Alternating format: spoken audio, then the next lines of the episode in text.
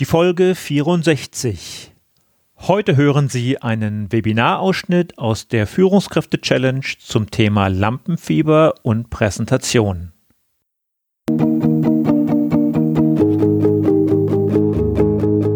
Gute Führung braucht Gespür. Der wöchentliche Podcast für Führungskräfte und Unternehmer. In dieser Sendung geht es um Anregungen, Gedanken und Impulse, mit denen Sie Ihre Führungsaufgaben leicht, schnell, effizient und harmonisch erledigen. Ihr Gastgeber ist wie immer Thomas Reining.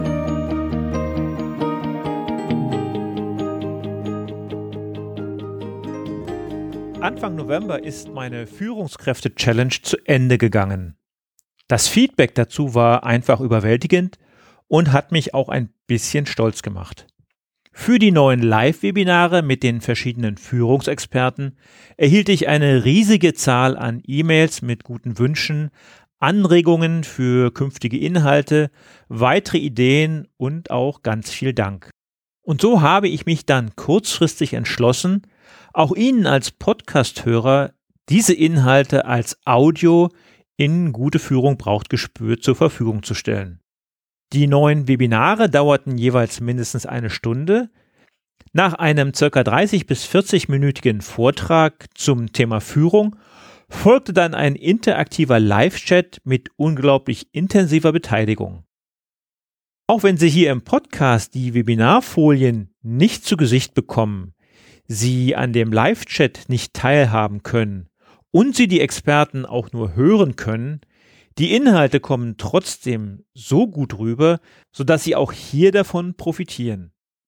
Für die heutige Episode habe ich Ausschnitte aus dem ersten Webinar mit Judith Tormer zum Thema Lampenfieber und Präsentation gewählt und für Sie zusammengestellt. Judith hatte für dieses Webinar für alle Teilnehmer ein Überraschungsgeschenk, einen Lampenfieber Selbstlernkurs mitgebracht. Das Tolle ist, ich konnte sie überreden, dieses Geschenk auch für Sie als Podcasthörer, ja sagen wir mal, herauszurücken. Danke dir, Judith. Der Gutscheincode dafür ist allerdings nur bis zum 31. Dezember 2016 gültig, also schieben Sie es nicht auf die lange Bank. Wie Sie den Gutscheincode bekommen, das verrate ich hier am Ende dieser Sendung. So, und nun gehen wir rein in die Ausschnitte des Webinars mit Judith Tormer zum Thema Lampenfieber und Präsentation. Lampenfieber, das ist bei mir heute Abend auch hochgekommen, als Thomas mir vorhin sagte so, wow, wir haben hunderte von Leuten mit dabei, da ist ja wunderbar, da geht der Herzschlag erstmal los. Und genau diese Situation, die haben wir ja alle und überall immer dabei. Es gibt so viele Situationen, in denen wir öffentlich reden und da ist es natürlich wichtig, dass wir das Lampenfieber im Griff haben. Warum bin ich mit hier? Ganz einfach, weil ich die Rednermacherin bin und der Thomas mich vor gut anderthalb Jahren kennengelernt hat und wir schon eine tolle Aktion zusammen hatten. Und als Rednermacherin kümmere ich mich um Menschen, die ja ganz häufig in der Sandwich-Position sitzen oder stehen und dort reden. Das heißt, die eigenen Mitarbeiter haben und die Chefs haben. Und genau da den richtigen Ton zu finden und sich selbst darzustellen, das gehört natürlich zu einer der schwierigsten Aufgaben. Ich habe heute uns eine schöne Präsentation mitgebracht und ich hoffe, die Tastatur ist in der Nähe der Finger, denn Sie sollen aktiv dabei sein. Ihr sollt aktiv dabei sein. Ja, gucken wir uns doch einfach mal an, was Lampenfieber überhaupt mit sein kann. Als ich angefangen habe, Ende der 90er Jahre mit äh, Trainings, bin ich bei Klaus Steinke mitgegangen. Die Stuttgarter, den sagt er vielleicht etwas, er kommt aus der Ecke da unten. Und ähm, eins der Videos oder eins der Fragen, die er immer mit hatte, ist so, was ist denn Lampenfieber? Haben wir da so ein Teufelchen und so ein Engelchen auf unserer Schulter sitzen? Und er hat dann einfach ähm, mitgefragt, so, so ein kleines Gespräch. Gestern, gestern bin ich ja vor Angst fast gestorben. Da fragt der andere, ach ja, wie ging denn das aus? Und genau dieses Gefühl ist es ja. Gestern bin ich vor Angst fast gestorben. Das ist so das, was Lampenfieber ausmacht. Das engt uns ein, das beängstigt uns und das macht es dann natürlich ganz schwierig, dort überhaupt richtig drauf zu reagieren. Und ähm, ja, das ist halt die spannende Frage, die wir dann mit haben. Ähm, was können wir denn da machen? Ja, und dieses, wie ging's denn aus, das ist der spannendere Part dabei, weil wir wollen ja weitermachen. Wir wollen ja mit unseren Präsentationen äh, etwas erreichen. Und ich komme halt aus der klassischen Rhetorik. Der Thomas hat vorhin gesagt, wir stellen uns vor, ich habe in Tübingen allgemeine Rhetorik studiert.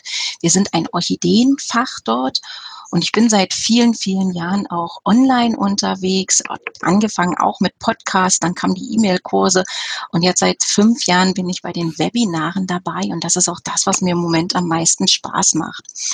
Und weil uns das natürlich interessiert, wer hier mit dabei ist, ist es auch ganz wichtig zu hören, wie und wo ihr alle redet. Also was sind denn so eure Redesituationen? Bitte in den Chat hineinschreiben. Sind es die Teambesprechungen? Sind es Kundenpräsentationen? Was sind denn so die typischen Redesituationen, in denen auch das Lampenfieber hochkommt? Denn der Thomas hat mich ja gebeten, über Lampenfieber im Zusammenhang mit Präsentationen, mit Vorträgen, mit Reden zu halten. Sind das denn Situationen, die in eurem Arbeitsleben vorkommen? Einfach mal in den Chat hineinschreiben, welches so die typischen sind. Meetings, interne Pitches. Okay, super, danke Alexander. Was sind denn noch so typische Präsentationen bei Gericht, Mitarbeiterpräsentationen, Workshops, Kundenpräsentationen, Teambesprechungen, Konferenzen. Ja, wunderbar. Also wir haben ein ganz großes Potpourri an unterschiedlichen äh, Präsentationssituationen. Und das ist auch gut, dass wir das alle als Gemeinsamkeit haben, dass es halt sehr häufig die Präsentation ist. In Tübingen an der Uni wird gerade die neue These aufgestellt, dass die Präsentation die neue öffentliche Rede ist und von daher passt das ganz gut. Ich habe mich für heute Abend entschieden, Lampenfieber anhand der Entstehung anzugehen. Und die erste Frage ist ja immer so, was kann ich denn machen, wenn Lampenfieber kommt? Und Lampenfieber kann sich halt in drei Reaktionen bei uns ausdrücken. Die erste Reaktion ist halt, dass wir sagen, ich renn einfach weg. Also wenn da dieses Angstgefühl hochkommt, wenn die Hände schwitzig werden, wenn die Füße, Füße weich werden, dann bin ich einfach weg. Ich umgehe diese Situation. Ein anderer sagt sich vielleicht, nö, ich greife den Stier bei den Hörnern und es geht in den Angriff mit rein.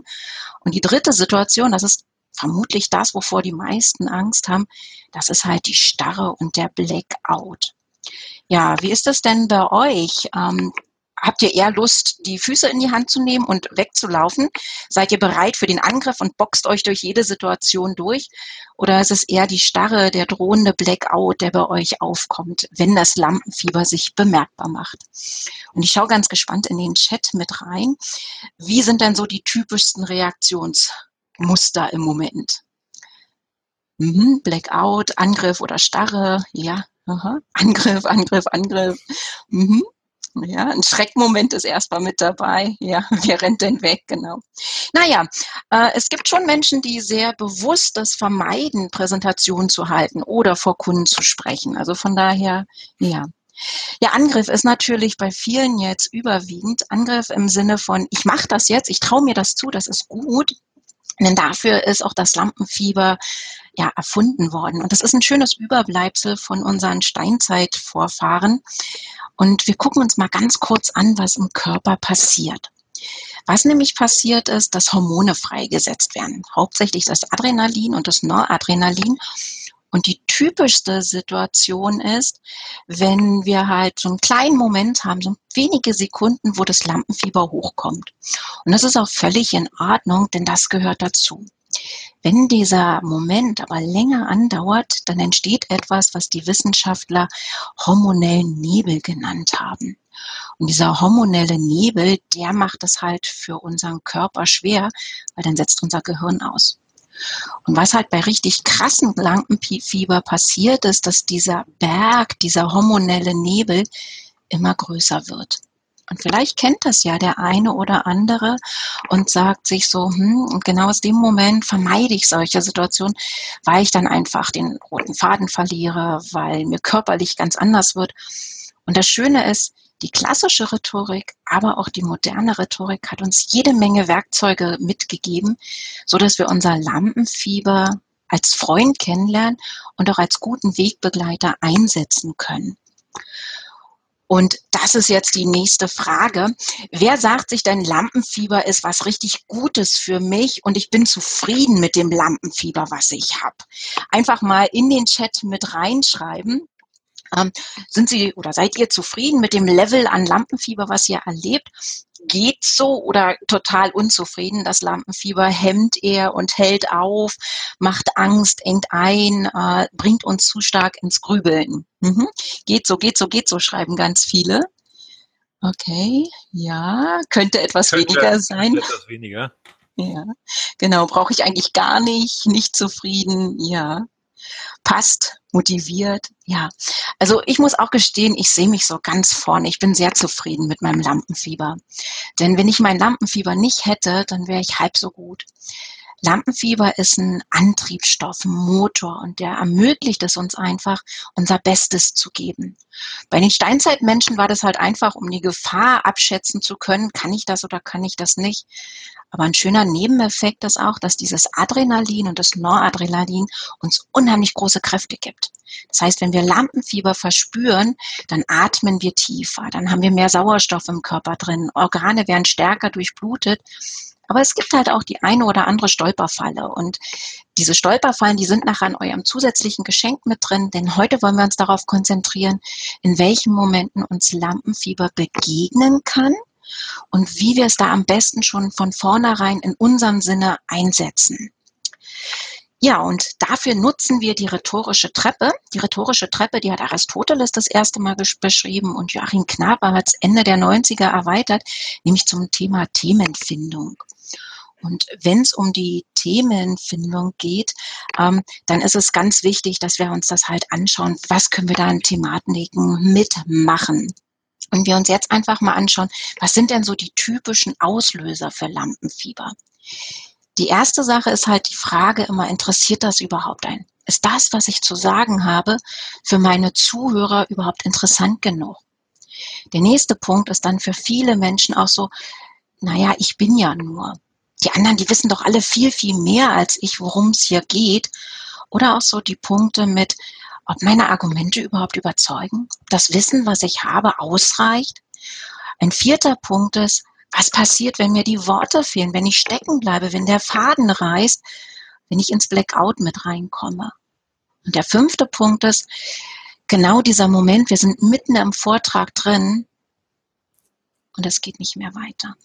Diese fünf Momente habe ich uns für heute herausgepickt und wir schauen uns einfach an, was wir an diesen fünf Stellen ganz konkret unternehmen können, um halt Lampenfieber als gewinnbringend wahrzunehmen und weniger als ähm, ja, ein, das Beeinträchtigendes, Beängstigendes.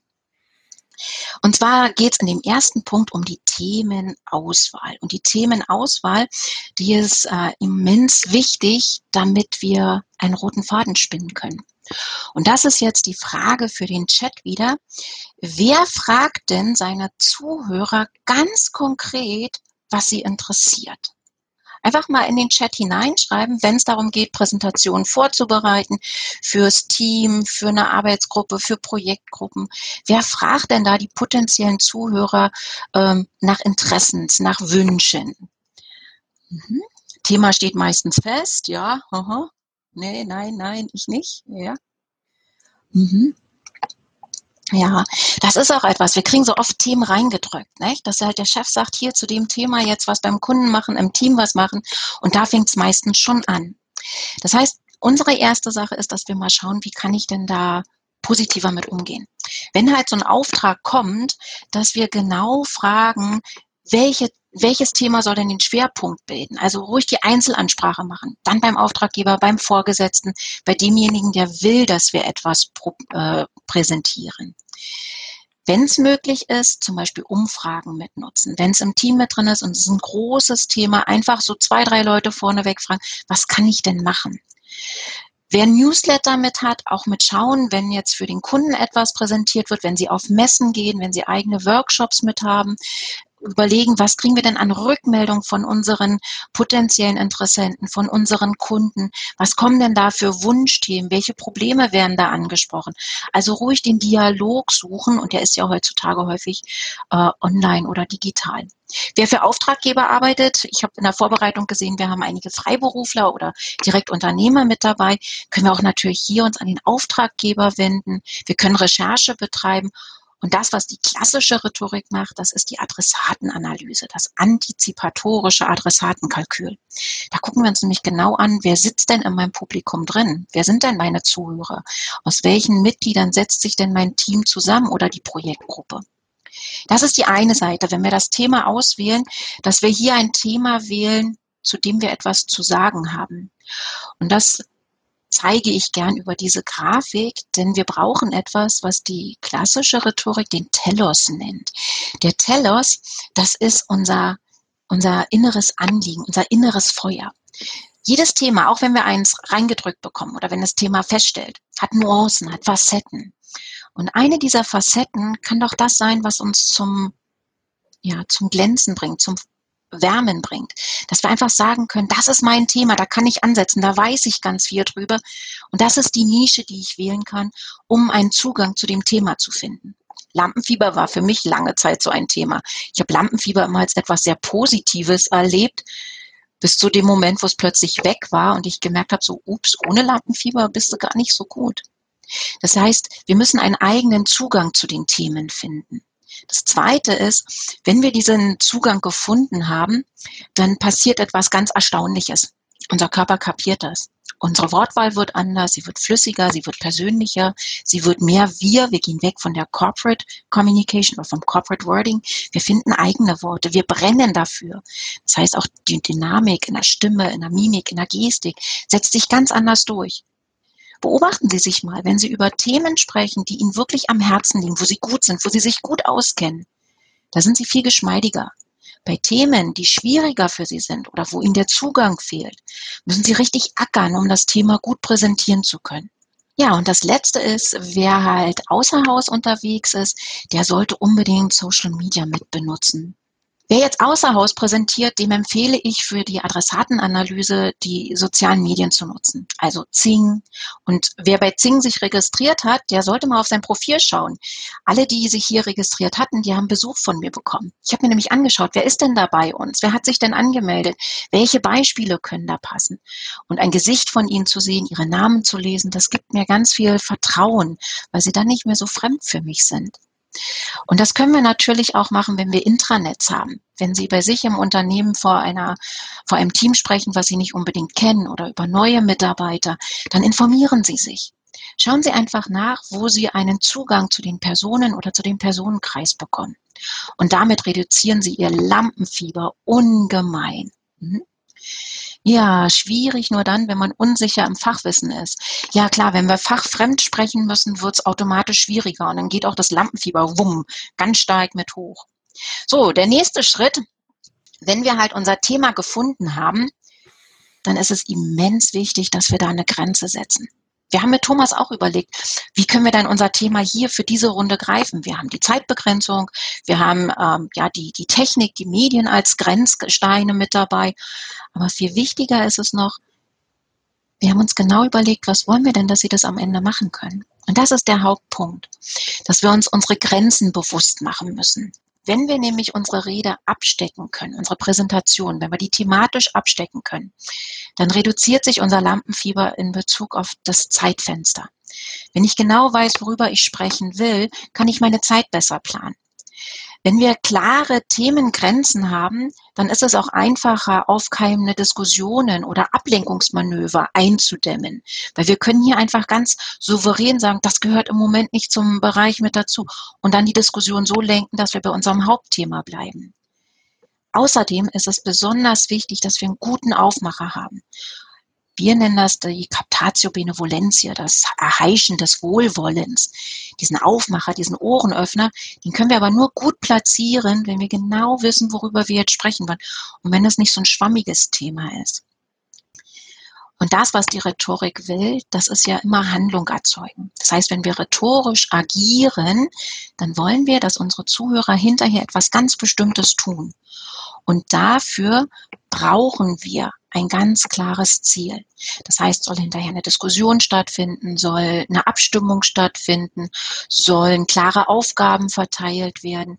Wir müssen uns bewusst machen, wenn wir schon mit der Präsentationsplanung beginnen, welches Ziel wir mit der Präsentation haben.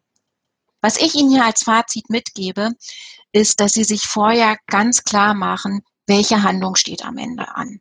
Das heißt, was sollen Ihre Zuhörer mit der Information aus der Präsentation, aus dem Vortrag, aus dem Workshop anfangen können? Je klarer Sie sich in Ihrer Handlungsaufforderung sind, desto einfacher wird es, einen roten Faden zu stricken und den auch immer wieder aufzugreifen, wenn er sich verknoten oder ähm, ja, reißen sollte. So, kommen wir zum nächsten Punkt. Und das ist unsere eigene Argumentationsstärke. Dieses Grübeln, bin ich gut genug? Haut das mit hin? Habe ich überzeugende Argumente parat? Habe ich genau die Informationen, die die anderen brauchen? So, bei der Argumentationsstärke stellt sich jetzt die Frage, wie abwechslungsreich können Sie denn argumentieren? Wie fit sind Sie denn da, flexibel darauf zu reagieren, auf Gegenargumente, auf unterschiedliche Beweismittel einzugehen, einfach das ganze Potpourri der äh, Argumentation abzurufen? Ja, das, was wir halt brauchen, um Argumentationsstärke zu haben, das sind auf der einen Seite die Sachargumente. Und viele Menschen fühlen sich ja gestärkt über Sachargumente, über Statistiken, Zahlen, Zitate, Beweismittel, Gesetzestexte agieren zu können. Ähm, vorhin war jemand aus dem Gericht mit dabei. Da ist es ja, glaube ich, ganz typisch, dass wir halt uns auf viele Dinge verlassen, die überprüfbar sind. Wenn wir uns aber andere Argumentationsstrukturen mit anschauen, dann brauchen wir auch die Gefühlsargumente. Und Gefühlsargumente, das sind zum Beispiel Bewertungen bei Amazon oder Erfahrungen der Kollegen oder von Menschen, die wir sehr schätzen. Wenn wir also unser Lampenfieber reduzieren wollen, dann müssen wir in dem Moment der Argumentationsgliederung, des Aufbaus der Präsentation darauf achten, dass wir uns selbst auf der einen Seite ganz gut kennen. Und das ist eine Hausaufgabe, die ich Ihnen heute mitgebe. Beobachten Sie sich mal. Wann sagen Sie, das hat Hand und Fuß, das mache ich. Welche Kriterien sind da für Sie selbst ausschlaggebend? Weil das, was für Sie ausschlaggebend ist, etwas zu tun oder nicht zu tun, wird auf viele Menschen zutreffen. Und dann schauen Sie in sich selbst hinein, gelingt es Ihnen selbst, diese Anreize abrufen zu können? Ein weiterer Punkt ist, dass wir unsere eigene Position richtig gut kennen und darlegen können. Im Englischen gibt es so einen schönen Begriff, der heißt Sitting on the Fence also so auf dem Zaun sitzen. Bei uns im Deutschen sagen wir auch zwischen den Stühlen sitzen. Sich nicht so richtig entscheiden wollen oder können für das eine oder für das andere. Überzeugende Redner tun das aber. Und dadurch geht auch das Lampenfieber runter, weil wenn wir selber unsere Position kennen, wenn wir wissen, was für uns der Favorit ist, ist es viel einfacher, dafür zu argumentieren. Und wir geraten nicht so schnell in diese Zwickmühle. Stimmt das? Bin ich gut genug? Ist das überzeugend?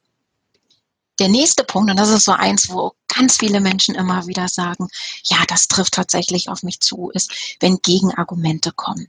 Ihre Vorbereitung ist hier das A und O. Wenn Sie Ihr Lampenfieber an der Stelle senken wollen, dann gehen Sie die typischsten Gegenargumente vorneweg durch. Das hilft nichts, in dem Moment überrascht zu sein, sondern betreiben Sie hier richtig gut Ursachenforschung. Was sind Gegenargumente? Was sind die größten Stolpersteine? Und dann überlegen Sie sich schon vornherein die Antworten dafür. Dann erwischt es Sie nämlich nicht so kalt, sondern Sie können wirklich souverän, gelassen und vor allem fundiert auf diese Gegenargumente reagieren. Auf der anderen Seite ist es halt so, dass wir nicht nur unsere eigenen Argumente gut kennen müssen, sondern der schöne Spruch, den ja den wir in der Lebensweisheit finden, der Wurm muss dem Fisch schmecken und nicht uns als Redner. Der ist ganz, ganz wichtig. Das heißt, wenn wir auch unsere eigene Argumentation aufsetzen und den roten Faden haben, müssen wir immer überlegen, trifft das auf unsere Zuhörer zu? Sind es eher Zahlentypen? Sind das eher Erlebnistypen, Berichte, Erfahrungsmenschen? Welche Argumente, welche Beweise sind denn da besser? Ja, und dann heißt es halt testen, testen, testen und wenn es geht, immer wieder ausprobieren. Ja, und der vierte Punkt, an dem das Lampenfieber richtig zuschlägt, ist so, wenn wir auf dem roten Teppich sind. Und das ist meine Frage an Sie. Wer genießt es denn, auf dem roten Teppich zu stehen? Das heißt, auf der großen Rednerbühne zu sein. Alle Augen sind auf uns gerichtet. Wir haben die volle Aufmerksamkeit. Wer kann diesen Moment so richtig genießen? Oder wo schlägt da das Lampenfieber zu? Was wir halt machen können oder worauf wir achten müssen, ist, dass wir im Sprachfluss bleiben. Und wie ist das denn bei Ihnen? Bleiben Sie im Sprachfluss, auch wenn da das Lampenfieber zuschlägt, wenn Sie unsicher werden, wenn Sie merken, alle Augen richten sich auf Sie? Wem gelingt es, im Sprachfluss zu bleiben? Geht so, eher nicht, sagt Andreas. Ja, aha. Klar, noch ruhig ein paar Anmerkungen mit rein. Gelingt es Ihnen also, sprechen zu bleiben? Denn da können wir viel im Vorfeld machen. Lampenfieber kommt halt immer dann auf, wenn wir sprachlos sind. Und dafür hilft es halt, dass wir bewusst in die Situation reingehen. Also uns das nochmal klar machen. Da werden gleich alle Augen auf mich gerichtet sein und das ist okay für den Moment. Weil wir gehen ja aus der Redesituation wieder heraus. Der nächste Punkt ist halt auch, dass wir diese Aufmerksamkeit wirklich genießen können. Was hier wirklich hilft, ist einen großen Wortschatz uns zuzulegen die meisten Menschen haben Wortschatz so um die 60, äh, vielleicht 55, 60.000 Wörter, die wir passiv benutzen. Frauen haben in der Regel so 7.000, 8.000 aktive Wörter im Wortschatz drin, Männer ein paar weniger, so um die 5.000. Und um das zu trainieren, ist es wichtig, dass wir auch häufig sprechen.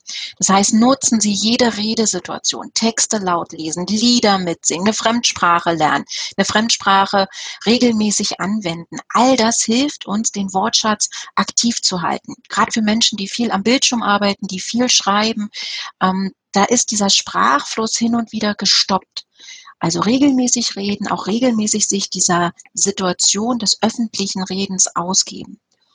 Und dann ist es ganz wichtig, im Redefluss zu bleiben. Wir brauchen Pausen, wir brauchen auch Ruhemomente. Es ist aber wichtig, diese Rede Pausen nicht zu groß werden zu lassen. Normal sind so acht bis zwölf Sekunden. Wenn wir darüber gehen, dann stolpern wir so langsam in so ein Blackout mit rein. Und da ist es wichtig, dann einfach über ein Lächeln, über ein Hallo in die Runde, diesen Redefluss aufrecht zu erhalten. Und dann ist ein anderer großer Stolperpunkt ist halt auch, dass da Zwischenrufe und Kommentare kommen. Und da haben wir ja vorhin schon gelesen im Chat, wenn die denn positiv sind, ist das ja alles schick und alles okay. Und von daher ist es ganz wichtig, dass wir halt einfach in unserem Sprachfluss bleiben. Und dafür brauchen wir starke Worte. Trainieren Sie also langfristig Ihren Wortschatz und dann haben Sie immer ein passendes Wort auf der Zunge. Und damit kommen wir zum letzten Punkt, wenn wir in der Redesituation drinstecken. Unsere Planung und unsere Vorbereitung ist hier das A und O. Deswegen hier nochmal ganz konkret Hilfestellung, was Sie machen können. Der erste Gedanke ist, Sie sind der Einzige, die Einzige, die Ihren eigenen Fahrplan kennt. Das heißt, nur wir selber kennen die Reihenfolge von unserer Präsentation. Wenn wir PowerPoint benutzen, klar, dann ist die ein Stück weit vorgegeben, aber ansonsten merkt ja niemand, ob wir unsere Reihenfolge verändern. Von daher keine Angst, einfach mal den Fahrplan umzustellen, auch wenn wir in voller Fahrt sind. Der nächste Punkt ist die Glaubwürdigkeit. So viele Menschen streben nach Perfektionismus. Und das ist so anstrengend. So 100 Prozent, 150 Prozent liefern wollen. Viel wichtiger ist es doch, dass wir glaubwürdig sind, dass wir in uns ruhen, dass das, was wir machen, uns Freude bereitet, dass wir mit unserem Thema arbeiten können. Und wenn wir das haben, das nimmt so viel Druck vom Lampenfieber mit raus, als jetzt zu sagen, das war perfekt. Hier sind heute schon Sachen passiert, wo ich mir sage, so, hm, vielleicht haben die anderen das gar nicht bemerkt, aber ich weiß einfach, es läuft rundherum gut und dann kann ich auf Kleinigkeiten mit einem zwinkernden Auge reagieren. Ja, und gerade wenn wir großtechnisch unterwegs sind, dann ist es immer gut, einen Plan B parat zu halten. Wenn Sie also beim Messen sind oder auf Messen sind, wenn Sie beim Kunden sind, wenn Sie in fremde Teams mit reingehen, sich nicht nur auf die Technik verlassen, sondern haben Sie immer, wenn es geht, einen Plan B, Plan B parat. Das heißt, seien Sie fähig, auf dem Flipchart kurz etwas skizzieren zu können oder auf dem Blatt Papier, wenn PowerPoint und Strom weg sind. Bei der Messe sich nicht davon abhalten lassen, wenn es laut wird rundherum. Haben Sie also immer einen Plan B parat. Und das, was mir persönlich bisher immer am meisten geholfen hat, ist, dass ich pünktlich bin und dass ich den Ort kenne. Das heißt, wenn ich zum Beispiel beim Kunden bin, dann versuche ich immer vorher mir schon mal den Schulungsraum anzuschauen. In Tagungshotels sowieso. Ich bin immer einen Abend vorher da, gucke mir den Raum an, um ein Gefühl dafür zu bekommen. Und ähm, dann auch einfach mit gucken, wie kann ich halt meine Planung und meine Übung so gut zusammenbringen, dass ich dann einfach Sicherheit gewinne. Wer sich halt ausbildet, weiterbildet in diesen rhetorischen Fähigkeiten, der kann viel gelassener in bestimmte Situationen reingehen. Und dadurch haben wir halt einfach hier ein riesengroßes Plus, um das Lampenfieber wirklich als guten Begleiter wahrnehmen zu können. Ja, und jetzt kommt für heute schon die letzte Frage. Wer kennt denn diese Situation? Sie haben ein Thema, das halten Sie ziemlich oft. Und dann denken Sie sich, wow, das war heute aber richtig gut. Das hat geflutscht, das war alles rund, das hat gepasst. Und dann halten Sie die gleiche oder eine sehr ähnliche Präsentation ein anderes Mal und dann geht's nicht mehr. Also ganz häufig ist es halt einfach, dass es mit den Menschen zusammenhängt. Wir sind Menschen, unsere Zuhörer sind Menschen und keine Roboter. Wir sind nicht vorprogrammiert. Wir haben so eine Situation nie hundertprozentig unter Kontrolle. Und daher ist es ganz wichtig, dass wir das Adrenalin, was ja unser Körper hat, wirklich gut mit aufnehmen können, weil das macht uns wacher, agiler, lebendiger. Und dieses Lebendigsein, das brauchen wir einfach, um gute Reden, gute Präsentationen abliefern zu können, um, um hier unser Bestes zu geben. Soweit die Ausschnitte des ersten Webinars der Führungskräfte Challenge mit Judith Tormer zum Thema Lampenfieber und Präsentation. Sollten Sie bei der nächsten Challenge live und aktiv mit dabei sein wollen, dann können Sie sich heute schon dafür vormerken lassen. Den Link dazu finden Sie in den Shownotes oder Sie googeln einfach nach Thomas Reining mit dem Stichwort Führungskräfte Challenge. Und nun zum Geschenk. Allen Hörern dieser Sendung stellt, wie gesagt, Judith Tormer ihren Online-Lampenfieberkurs zur Verfügung. Bis zum 31.12. bekommen Sie diesen Kurs mit 28 Videos und vielen hilfreichen Tipps geschenkt, um Ihr Lampenfieber in kleinen Schritten noch wirksamer in den Griff zu bekommen. Um den Gutschein zu erhalten, besuchen Sie einfach meinen Blog www.gute-führung-braucht-gespür.de unter Folge 64. Führung und Gespür bitte wie immer mit UE schreiben. Dort finden Sie dann neben den Shownotes und allen Links auch den Gutscheincode. Das war's für heute. Ich bedanke mich, dass Sie wieder mit dabei waren, wünsche Ihnen eine gute Woche, bleiben Sie gesund, Ihr Thomas Reining. Und zum Abschluss noch das Zitat der Woche, heute von Kurt Tucholsky. Ich sehe diesem Tag mit einigen vollen Hosen entgegen.